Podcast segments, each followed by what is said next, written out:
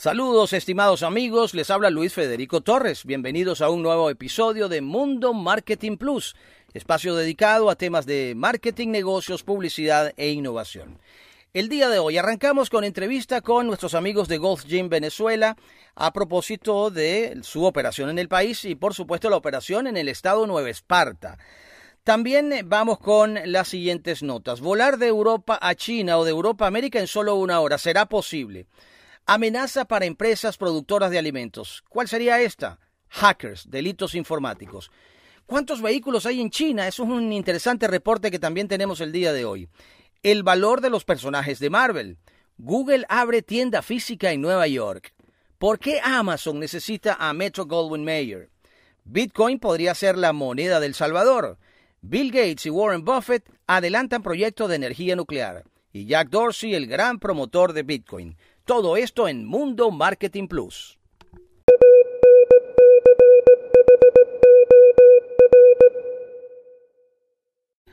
Avanzamos amigos con marketing, negocios, publicidad e innovación. Vamos ya con la entrevista que teníamos pautada para el día de hoy con nuestros amigos de Gold's Gym. En varias oportunidades hemos conversado con ellos sobre este servicio tan interesante eh, para todo lo que tiene que ver con, la salud, con el acondicionamiento físico. Ellos son una especie de templo para este asunto. Es la gente que sabe en el país de este tema. Y Giacoma eh, Capodiferro, quien es directora comercial de Gold's Gym, está con nosotros para conversar. Giacoma, un gusto saludarte. ¿Cómo te va? Todo bien, Luis Federico. El gusto es mío de poder estar con ustedes una vez más. Bien, a ver, eh, con todo este tema de pandemia eh, y algunos establecimientos, bueno, desde el año pasado se han visto afectados máxime cuando convocan a una cantidad grande de personas y eso incluye a un gimnasio, eh, a unos espacios como los de Golf Gym. la pregunta inicial es esta, ¿cómo, cómo ha transcurrido, qué han hecho ustedes para poder con, seguir con la operación activa de Golf Gym en Venezuela? Bueno, esto es una, de verdad, un esfuerzo titánico, de verdad que nosotros aplaudimos a todos, nuestros inversionistas y a todos los accionistas de Gold's porque de verdad que ha sido un año sumamente complicado para el negocio del fitness. Bueno, Gold's no se escapa de esto. Nosotros seguimos apostando al país, seguimos apostando a Venezuela. Lastimosamente en el 2020 tuvimos que cerrar dos de nuestras unidades de negocio, el recreo y Maracaibo. Sin embargo, seguimos súper activos con las unidades de Montalbán, San Ignacio y Margarita. Eh, la verdad es que eh, seguimos, seguimos siendo en cantidad de miembros, en colaboradores, seguimos siendo una fuerza generadora de trabajo para el país. Interesante. Ahora, ¿están eh, operando a full capacidad o establecen algún tipo de, de esquema de horarios por, para, las, para las visitas, para tener una capacidad limitada? ¿Cómo manejan ese tema?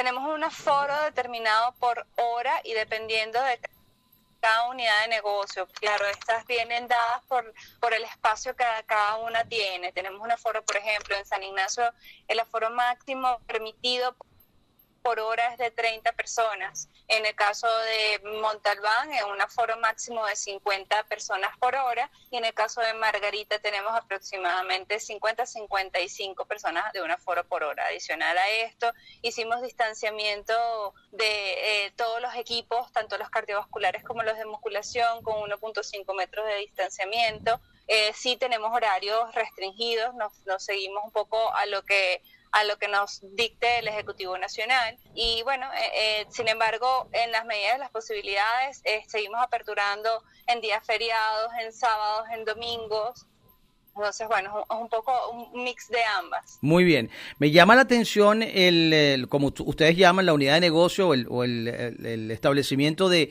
Margarita, porque sabemos que en el interior del país la situación en cuanto a suministro eléctrico eh, y agua, el tema de agua es crítico para Margarita, es, eh, eh, son temas a considerar. y siguen activos y creo que has mencionado el aforo más grande por hora para, para, me, llamó la atención ese tema. Sí, la, verdad es que eh, la unidad de negocios de Margarita, efectivamente, eh, contamos con todos, con todos los servicios, electricidad, agua, hemos, hemos mejorado todo el tema con tanques de agua, con plantas eléctricas. Eh, sería ideal para todas las personas que, quieran ir a visitar este gimnasio de Margarita. La verdad es que sí, para el interior del país es un poco más complicada la situación, pero en el caso de Gold Gym es una unidad de negocios hermosa, espaciosa, eh, con el mejor equipamiento de la mano de, la marca de Tecnogym. Entonces, eh, bienvenidos a que, a que puedan asistir a la unidad de negocio todos los que quieran ir. Nosotros en GoldGym tenemos la modalidad de pases libres, o sea, si usted quiere ir a conocer esta unidad de negocio, se puede eh, meter en nuestro sitio web Allí la primera opción que les va a, aparecer es la solicitud de pase libre. Son tres datos básicos que le solicitamos a las personas, nombre, teléfono, eh, correo electrónico y a qué, a qué se quiere asistir. Eso es todo lo que tiene que hacer. Uno de nuestros consultores fitness se estará comunicando con usted para eh, agendar cita. Agendar cita por lo mismo tema del aforo, la cantidad de gente que pueda asistir a las instalaciones. Es Giacoma Capodiferro con quien conversamos, directora comercial de Gold's Gym en eh, Venezuela. Giacoma, eh, yo tengo la idea, es una idea, esto no es basado en ninguna evidencia estadística, pero me parece que el, que asiste al Gold's Gym es una especie de militante, una persona que aprecia mucho ese espacio. ¿Cómo es esa conexión emocional del, del visitante, del asistente, del asociado, como ustedes le llamen, a, a sus instalaciones? Sí, la verdad es que nosotros buscamos eso, que más que más que un cliente sea un fan, que se enamore de la marca como estamos enamorados nosotros. Y eso lo tratamos con un excelente servicio de parte de todos nuestros colaboradores, con las Max. Ah, caramba, se me perdió la comunicación por allí con Giacomo Capodiferro, eh, justamente cuando nos estaba hablando de el, ah, de bueno de cómo es el, lo que, la búsqueda que ellos tienen en cuanto a el, el, perfil del asistente a cada uno de estos establecimientos. Le estamos llamando de nuevo, vamos a ver si podemos enganchar. Ah, aquí la tenemos, justamente estaba, está, bueno, quedaste ya como en el tema de que lo que ustedes persiguen, eh, que, que el asistente se convierte en un fan del establecimiento. Sí, sí, sí, porque además para nosotros eh, estamos en el sector fitness, pero para nosotros el ejercicio es medicina preventiva. Nosotros queremos, creemos en una sociedad que hace ejercicio, es una sociedad más sana mental y físicamente. Entonces, la verdad es que, que creemos mucho en, en lo que hacemos y queremos, por supuesto, que nos encanta que la gente venga a ponerse linda, a bajar de peso, a subir en musculación, pero más nos encanta que venga la gente que tiene problemas cardiovasculares, que tiene problemas de diabetes, que tiene problemas de hipertensión, que tiene problemas con su sistema inmunológico, que está tan eh, en, en, la, en el tintero en estos momentos.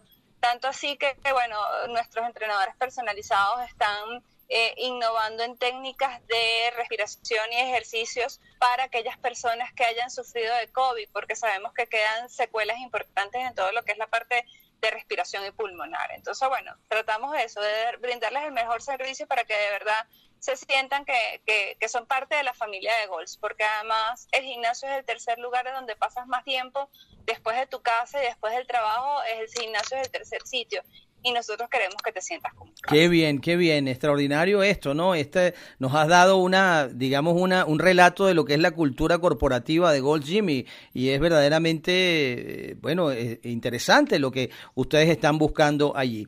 Ya como cuántas personas están eh, detrás de Gold Gym, empleados, acondicionadores físicos, la parte técnica, ¿cuántos, cuántas personas están involucradas en esa operación? Wow, somos casi 60 personas eh, en todo lo que es entrenadores físicos, instructores, nutricionistas, todo el equipo corporativo, todo el equipo que está en las unidades de negocio y bueno, todos los aliados que tenemos eh, en relación a, a, las unidades de negocio. Pues muy bien, nos alegra mucho escuchar que Ghost Gym goza de muy buena salud a pesar de la circunstancia que ha golpeado a todo, eh, a todas eh, las actividades y bueno, estas que decíamos al principio, que son actividades donde, bueno, congregan eh, personas que ustedes sigan activos, que tengan esa unidad de Margarita tan interesante con, como nos has explicado, en pleno funcionamiento e incluso con incentivos para asistir. ¿Algún punto que se nos quede pendiente por allí, Giacoma? Sí, los invito a, que, a que se eh, eh, em, metan en nuestro sitio web, como les dije, soliciten pases libres y vean cualquiera de nuestras unidades de negocio. En el día en el mes de junio vamos a tener una promoción especial por el Día del Padre. Eh, si eres papá, puedes inscribirte sin cancelar el monto de inscripción, valga la redundancia en el caso de que ya estés con nosotros, bueno, lo que te lo que te invitamos es a que vengas con tu papá, con tu padrina, con tu tío, con tu amigo y dos personas pues pagan un precio especial dependiendo de la unidad de negocio en la que quieran entrenar. Eh, bueno, yo creo que invitarlos a que, eso, a que este, tengan una vida saludable siempre con su tapabocas en nuestros gimnasios. Así es.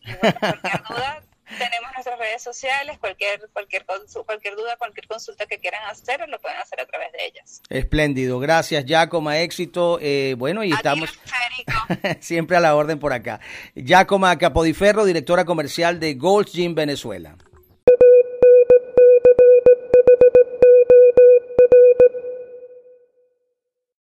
Ratificamos el saludo al día de hoy, arrancando con la información, estimados amigos, y justamente en este instante vamos a abordar la campanada, campanada del día de hoy. Volar de Europa a los Estados Unidos o a China en solamente una hora, pues parece que será posible muy pronto.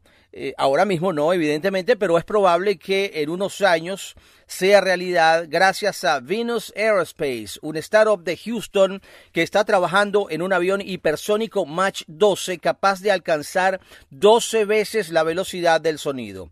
Venus Aerospace tiene como objetivo transportar personas desde Los Ángeles a Tokio en aproximadamente una hora. Para ello, y según la compañía, el avión volaría hasta una altitud de unos 150 mil pies, lo que serían 45 kilómetros, casi cuatro veces más alto que la mayoría de los aviones comerciales. En ese momento, el avión sería propulsado por un cohete acelerador a 14.400 kilómetros por hora. La compañía ha afirmado en su página web que ya ha realizado avances en la eficiencia del motor, el diseño de la aeronave y la tecnología de enfriamiento de la misma, y todo esto haría que el transporte global en una hora fuera posible. Venus o Venus es eh, en su fase inicial, cuenta con 15 empleados, la mayoría veteranos de la industria aeroespacial, y hasta el momento ha recibido una financiación de 3 millones de dólares de firmas de capital de riesgo, incluidas Prime Movers, y Drapers Associates. Cada pocas décadas los humanos intentan esto y cada vez eh, pues estamos más cerca de que funcione, asegura Andrew Dougleby, quien es uno de los fundadores. Este concepto futurista que una vez fue un sueño, ahora es realidad. Y verlo desarrollarse con un equipo de científicos e ingenieros tan talentosos es simplemente increíble. Venus Aerospace no es la primera compañía que trabaja en la realización de este tipo de vuelos hipersónicos. Virgin Galactic, propiedad de Richard Branson, parece adelantarse, ya que lanzó con éxito hace un par de semanas su tercer vuelo de prueba al espacio con la intención de iniciar vuelos turísticos al espacio a partir del próximo año. La diferencia principal entre ambos radica en la velocidad y en la altura. Desde Virgin han conseguido que la velocidad sea de tres veces la velocidad del sonido, en lugar de 12, y viaja a 89 kilómetros de altura en lugar de 45. Por tanto, el vuelo de Virgin Galactic, que su misión principal es el turismo espacial, estaría mucho más cerca del espacio exterior.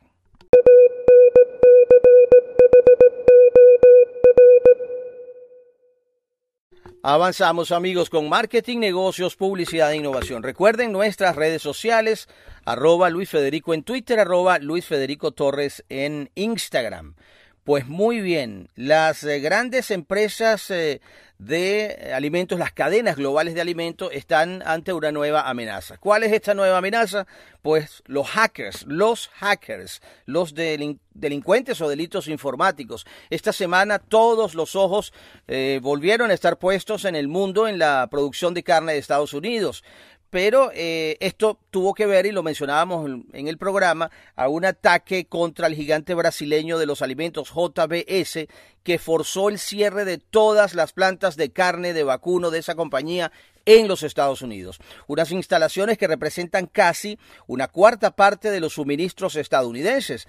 También hubo cierres en Australia y uno en Canadá. De hecho, no hay total claridad de la extensión del impacto global, ya que JBS no ha publicado detalles de este ataque. Eh, a última hora del pasado jueves, la semana pasada, la compañía anunció que todas sus operaciones ya habían vuelto a su capacidad normal. A pesar de que las interrupciones no duraron mucho, sus efectos se extendieron rápidamente por los mercados de la carne.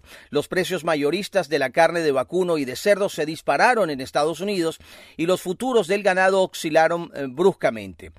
Más que cualquier otra cosa, el episodio puso de manifiesto cuán vulnerables son los suministros de alimentos a la amenaza de ciberataques. Y no se limita solo a la carne. Casi todos los puntos de la cadena de suministro de alimentos se encuentran ahora interconectados con procesos digitales y la automatización también ha aumentado transversalmente.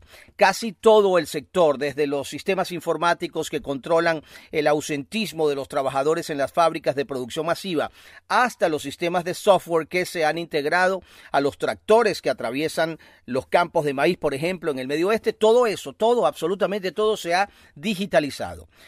Además, gran parte de la producción de alimentos se encuentra ahora extremadamente concentrada en manos de unos pocos actores importantes.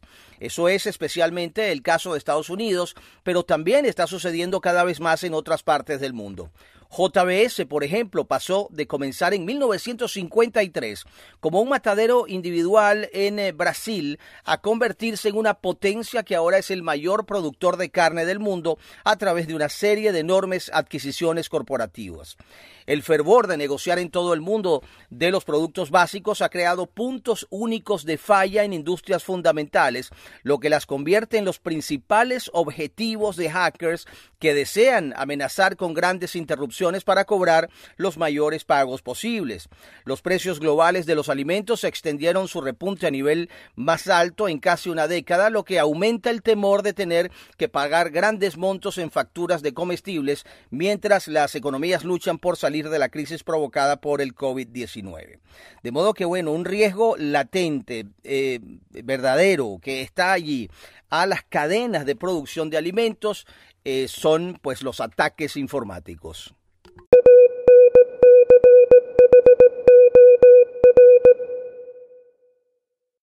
Permanentemente, amigos, estamos recibiendo información de China y en China eh, todo lo que tiene que ver con el con mercado, con negocios, impresiona por la dimensión. Es algo impactante. Por ejemplo, el número de tiendas de cadenas de una marca X que existen en ese país, la verdad es que impresionan a cualquiera. Si hablamos de, eh, de fábricas, de factorías, igualmente. Eh, el mercado automotor genera mucha, mucha información en China. Ahora uno se pregunta, ¿cuántos automóviles hay en China y cuántos conductores puede haber en China? Aquí hay una nota que refresca este hecho porque China ha batido eh, un nuevo récord de 9.66 millones de vehículos a motor, pero en un periodo en particular, no hay que creer que ese es el total de vehículos. Un total de 9.66 millones de vehículos automotores fueron recientemente registrados en China en el primer trimestre de este año. En el primer trimestre, casi 10 millones de vehículos, lo que estableció un récord histórico para este periodo, informó el Ministerio de Seguridad Pública. De los vehículos a motor recién registrados, 7.5 millones eran automóviles. Eh, dijo y agregó eh, que China eh, registró 466 mil automóviles de nueva energía en el primer trimestre. Bueno, de ese total, casi 500 mil eh, eléctricos, presumimos. ¿ah? Em, lo que representa más del 6% del registro total de automóviles y eleva el número total de automóviles de nueva energía a 5.5 eh, millones hasta marzo, 5 millones y medio. En total, 8.39 millones de personas obtuvieron sus licencias de conducir en el primer trimestre, cerca de 180% más que el mismo periodo del año pasado. El número de conductores de vehículos motorizados con licencia llegó a, atención, 463 millones de los cuales 425 millones eran conductores de automóviles, ha señalado esta fuente desde China. De las ciudades chinas, 72 tenían más de un millón de automóviles a finales de marzo, cinco ciudades más que el mismo periodo que el año pasado. Entre las ciudades, Beijing tiene más de 6 millones de automóviles y Shanghai tiene más de 4 millones de automóviles. Bajo las medidas regulares de control de la epidemia, los departamentos de gestión de tráfico en todo el país han continuado gestionando negocios en línea. En el primer trimestre, más de 21.8 millones de solicitudes relacionadas con vehículos de motor y licencias de conducir fueron gestionadas en línea en el primer trimestre. Bueno, son cifras, como ven, que impactan por donde quiera que la vean. Voy a repetir, el número de conductores de vehículos motorizados con licencia, el número de personas con licencia en China son 463 millones. Bueno, y 425 conductores de, eh, de automóvil, 425 millones. ¿ah? Esa es la información que nos viene de China en cuanto a eh, conductores y parque automotor.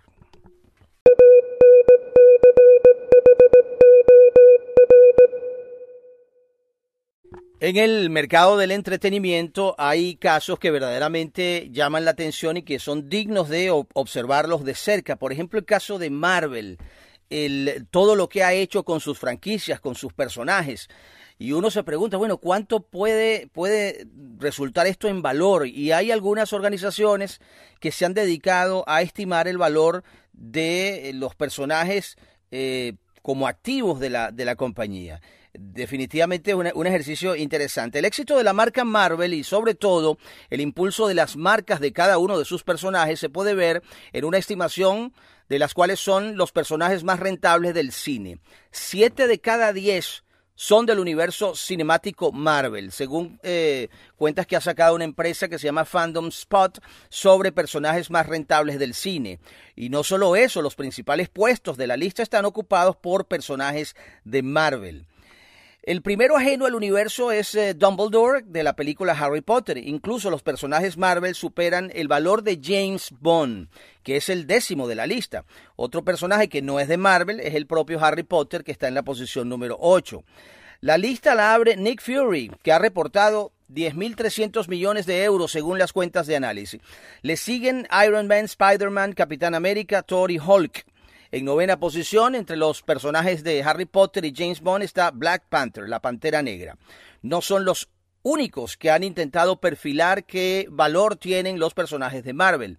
Si la anterior cuenta se basa en una media de lo que mueve la taquilla, un estudio de la Universidad de Syracuse ha intentado hallar el valor más general.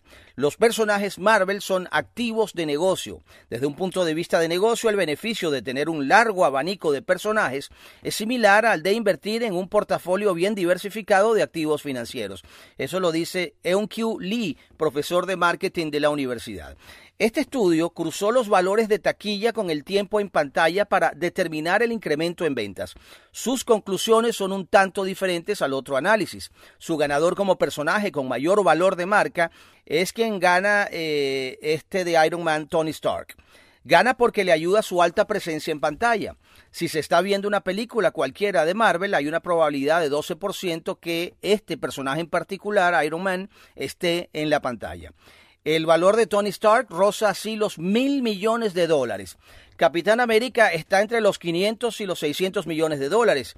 Thor entre los 400 y 500. Tras ellos se sitúan Hulk, Pantera Negra, La Viuda Negra, Star-Lord, Spider-Man, Gamora, Loki, eh, entre, bueno, eh, eh, hasta ahí, hasta Loki. Nick Fury el ganador del otro estudio, sin embargo, el personaje que más crece en términos de marca. Así que muy, muy interesante estos, eh, estos, estos trabajos que se están haciendo con respecto a estos personajes que suenan y suenan, pero representan unos activos muy, muy importantes para esta extraordinaria compañía de entretenimiento que es Marvel.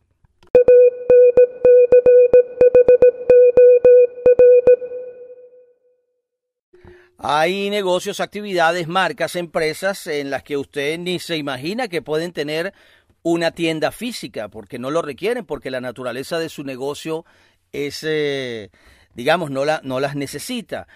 Ahora, Google es una de estas. Usted podría pensar, bueno, Google no necesita una tienda física, pero va a abrir una tienda física. ¿Para qué necesita Google una tienda física? Pues Google va a abrir una tienda en Nueva York. A diferencia de otras acciones previas, Google no va a abrir lo que llaman una pop-up store, esa que abren por un periodo determinado, eh, una acción limitada, sino una tienda, digamos que la podemos eh, calificar como con, vocación de permanencia. Bueno, The Wall Street Journal eh, aborda esta información. La Google Store va a abrir en las próximas semanas en el barrio de Chelsea de Nueva York, donde ya tiene Alphabet un campus. Saben que Alphabet es la gran compañía que, eh, entre eh, otros negocios, tiene a Google, ¿no? Pues esta, esta tienda va a servir como vitrina para los productos del gigante. En el espacio se podrá eh, ver los teléfonos Pixel, termostatos inteligentes Nest o el dispositivo Fitbit. Los interesados podrán comprar los terminales en ese espacio que también funcionará como área de reparaciones o para hacer workshops y eventos similares. Google, dicen desde el Wall Street Journal, sigue así los pasos de Apple, que arrancó sus propias tiendas en el año 2002, pero no los de Microsoft, que ha anunciado que va a cerrar sus tiendas. Pero la pregunta, bueno, sigue eh, surge, ¿no? ¿Para qué quiere Google esta tienda física? Bueno, ya dimos algunos detalles. La clave está en una palabra fundamental que se menciona cada vez que se habla de por qué Amazon está abriendo tiendas, y es la de la experiencia, la experiencia de, de, la persona, del consumidor, del visitante. Al final es lo que se puede eh, incluso ver en las explicaciones que Google ha dado en la apertura. El gigante habla de un espacio en el que los consumidores pueden experimentar nuestro hardware, servicios y de una manera útil. Como eh, recuerdan en Forbes, la tienda va a permitir que quienes la visiten prueben, experimenten los productos de una variedad de maneras inmersivas. No se sabe todavía qué o cómo serán, pero sí se habla de inmersión y se crea la ilusión de algo nuevo que parece poco probable que sea simplemente mostrando los dispositivos en las estanterías. Google habla de escuchar a los consumidores de que vivan sus productos. ¿Qué va a suceder allí? Bueno, todavía no se sabe. Por tanto, Google está simplemente aprovechando un potencial, eh, nueva oportunidad para crear experiencias de marca y para conectar con los consumidores, pero de otra manera.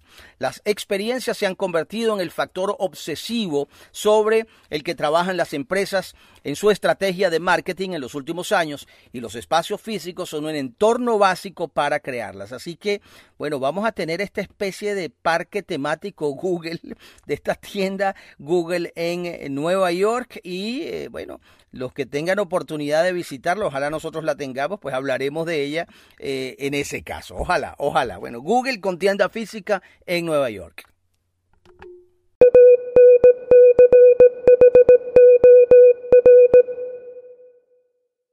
En su momento, acá en el programa, al igual que la, la corriente informativa eh, actualizada eh, con respecto a lo que ocurre en marketing, negocios, publicidad e innovación. Nosotros le llevamos el pulso a este tema. Hablábamos de Amazon y la compra que hizo de la Metro Goldwyn Mayer, la MGM. Y bueno, comentábamos que bueno, Amazon sigue creciendo, se va expandiendo a otros mercados, busca nuevos negocios. Pero eh, esa, digamos, era una manera muy simple de ver eh, por qué Amazon compró a MGN, por qué necesita a MGN y nos encontramos con un análisis, creo que esto fue de Puro Marketing, que lo, eh, donde lo conseguimos, puromarketing.com, donde habla precisamente de eso, de las razones, por, por qué Amazon necesita MGN. Y parece que no es tan sencillo, y no fue exactamente una sorpresa también, ¿ah? eso se venía hablando. Pero bueno, ahí está. Eh, eh, comienza en el artículo preguntándose, ¿por qué Amazon... ha comprado el estudio y qué es lo que ha llevado a pagar estas cifras millonarias. Dice, por supuesto la compra refuerza la posición de Amazon en el mercado de streaming, que es lo evidente, ¿no? Y les da una posición de poder para luchar contra Netflix, pero la realidad es mucho más compleja. Los vínculos que explican la compra se extienden más allá del streaming y llegan al comercio electrónico o a la publicidad. Como explican en un análisis de The New York Times, la esencia de la estrategia de Amazon está en la fidelidad de sus consumidores y Prime que es la pieza clave para establecer esa relación de lealtad a la marca. Los compradores que están dentro de, eh, del, universo Prime se suelen gastar en promedio el doble en productos en la tienda online que los que no son. Los clientes Prime de Amazon gastan muchísimo más. Así pues, Amazon necesita blindar a esos consumidores Prime y hacer que no dejen bajo ninguna circunstancia el servicio, que se queden allí. La propia compañía ha reconocido que quienes usan Prime Video eh, que es gratis, por cierto, para sus clientes Prime, es más probable que renueven sus cuotas cuando caducan o que entren en la versión de pago si han estado en una prueba. Por tanto, dar contenidos y dar contenidos atractivos tiene lógica, es decir, una especie de regalo que se le da a los consumidores Prime para que no se vayan, para que se queden allí. Claro, este regalo le costó a Amazon 5 mil millones de dólares, pero bueno, Amazon verá cómo cambian las cosas, pero también lo verán marcas míticas del cine que están vinculadas al estudio. Por ejemplo, para la saga James Bond, que ya es una de las que usa de forma más amplia el, eh, lo que es el, la publicidad por emplazamiento, el product placement, es decir, usted ve la película y ve productos dentro de la película. La compra por parte de Amazon podría potenciar todavía más esa vertiente. Como explicaba, ya antes del cierre de la compra en eh, Advertising Age, que es una publicación especializada en temas de publicidad, los anunciantes esperan que la compra traiga integraciones de marca más profundas, por ejemplo, con el universo Bond. Por ejemplo, podrían ser convertidos en puntos que llevan a ventas usando la tecnología que Prime Video emplea ya para otras cosas. Eso eh, se llama el X-Ray, que es una funcionalidad que cuando se le pone pausa a la retransmisión, muestra datos sobre lo que hay en la pantalla. Eh, los anunciantes ya imaginan un mundo en el que pausar la película de James Bond te lleve a los productos que ven en la imagen. Estás viendo James Bond, por ejemplo, y paras la película y entonces quieres ver qué marca es el reloj que tiene James Bond o cuáles son los zapatos o la motocicleta que está allí te va a dar la información en pantalla y eso le conviene enormemente a Amazon, el uso de esta tecnología. De modo que no es algo eh, verdaderamente tan, tan sencillo, tan lineal, tan aritmético, decir, bueno, quieren crecer, quieren eh, tener un, eh, más negocios, abarcar más, más aspectos desde el punto de vista económico, sino que es un elemento que les va a favorecer en su plataforma de comercio electrónico. Muy, muy interesante todo esto que se está analizando ahora después de que Amazon ha hecho la compra de Metro Mayer.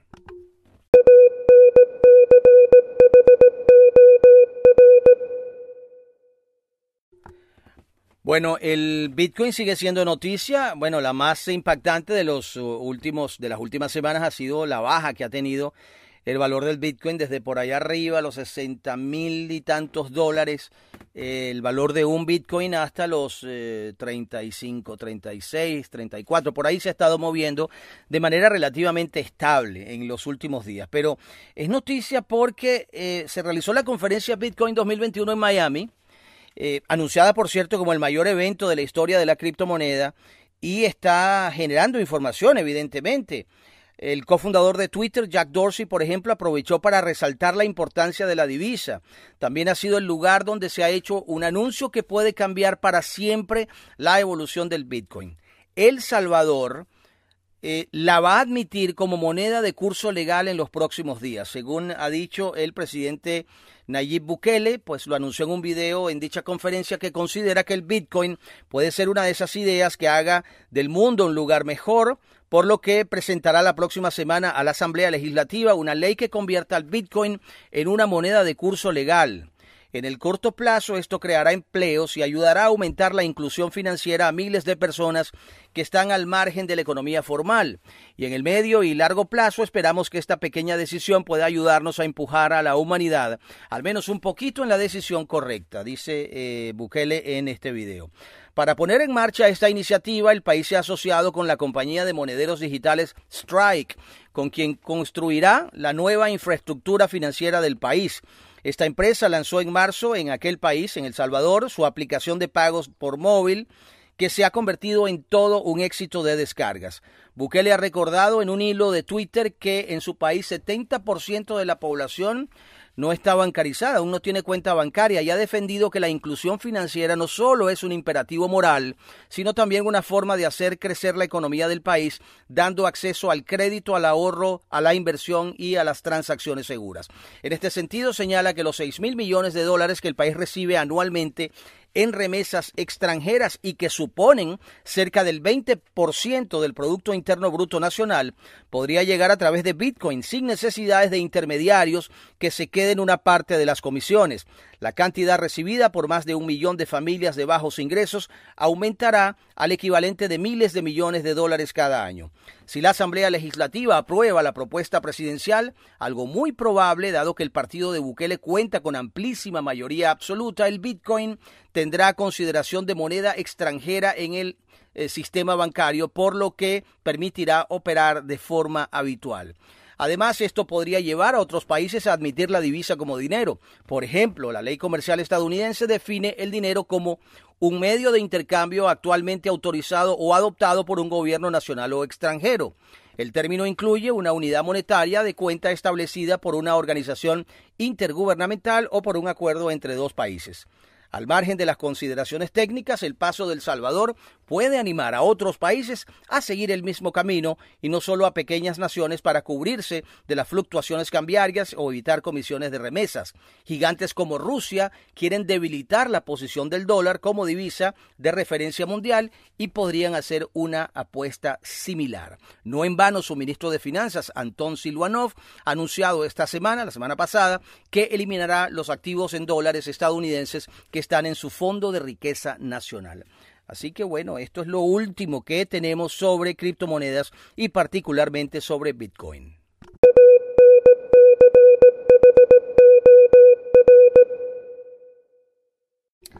Ya ha llegado el momento en el programa, como siempre, o el momento de Bill Gates o el momento de Warren Buffett, pero en este caso es el momento de los dos.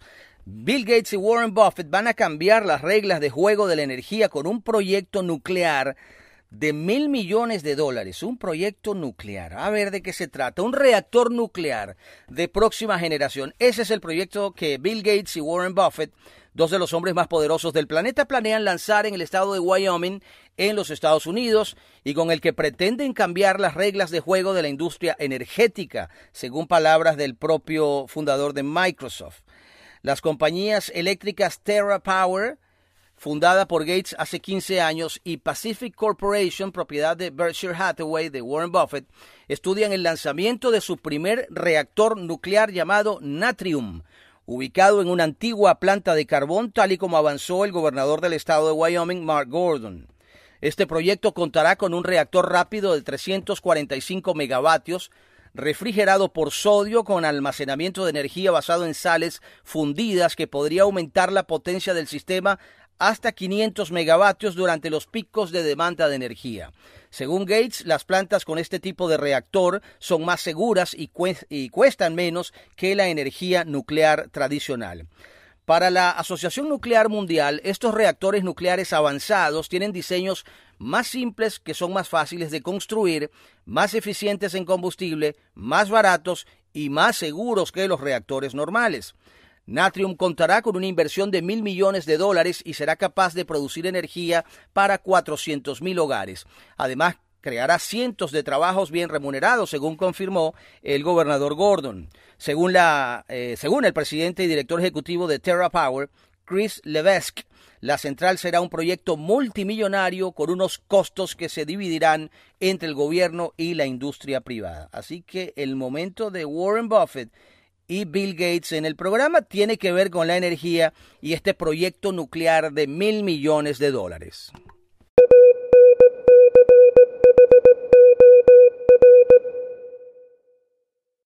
Seguimos amigos con marketing, negocios, publicidad e innovación. Hace algunas notas eh, creo que cuando hablábamos de Bitcoin y El Salvador mencionábamos al señor Jack Dorsey. Jack Dorsey, que es el creador de Twitter. ¿Y por qué lo mencionábamos? Porque eh, Jack Dorsey es, un entusiasta del Bitcoin.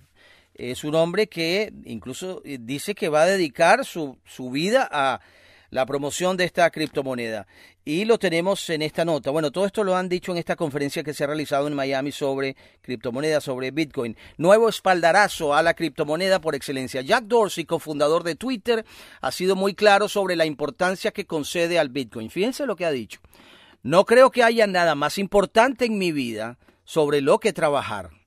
Es decir, el Bitcoin. Si el Bitcoin necesitase más ayuda que Square o Twitter, que son sus negocios, los dejaría por el Bitcoin, ha dicho el señor Jack Dorsey.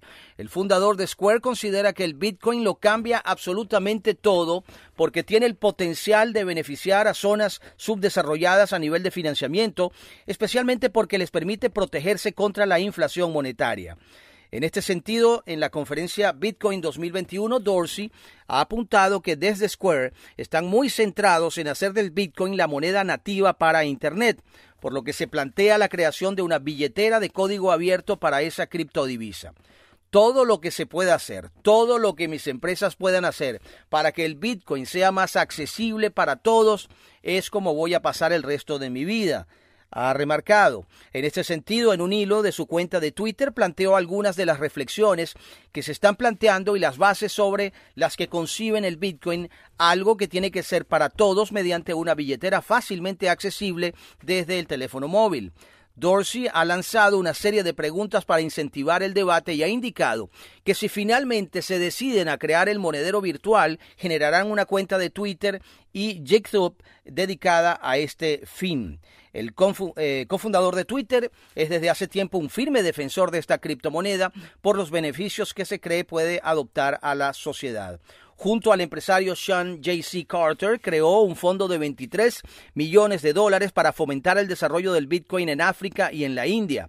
Además, entre 2020 y lo que va de 21, Square ha invertido eh, más de 200 millones de dólares en bitcoins. Así que bueno, un hombre que está comprometido no solamente con la causa de sus empresas, sino que pone por encima eh, la causa de Bitcoin, que él es, eh, vamos a estar claros, en cuanto a fundación o organización, le es ajena, pero es un hombre que cree fervientemente en esta criptomoneda, el Bitcoin.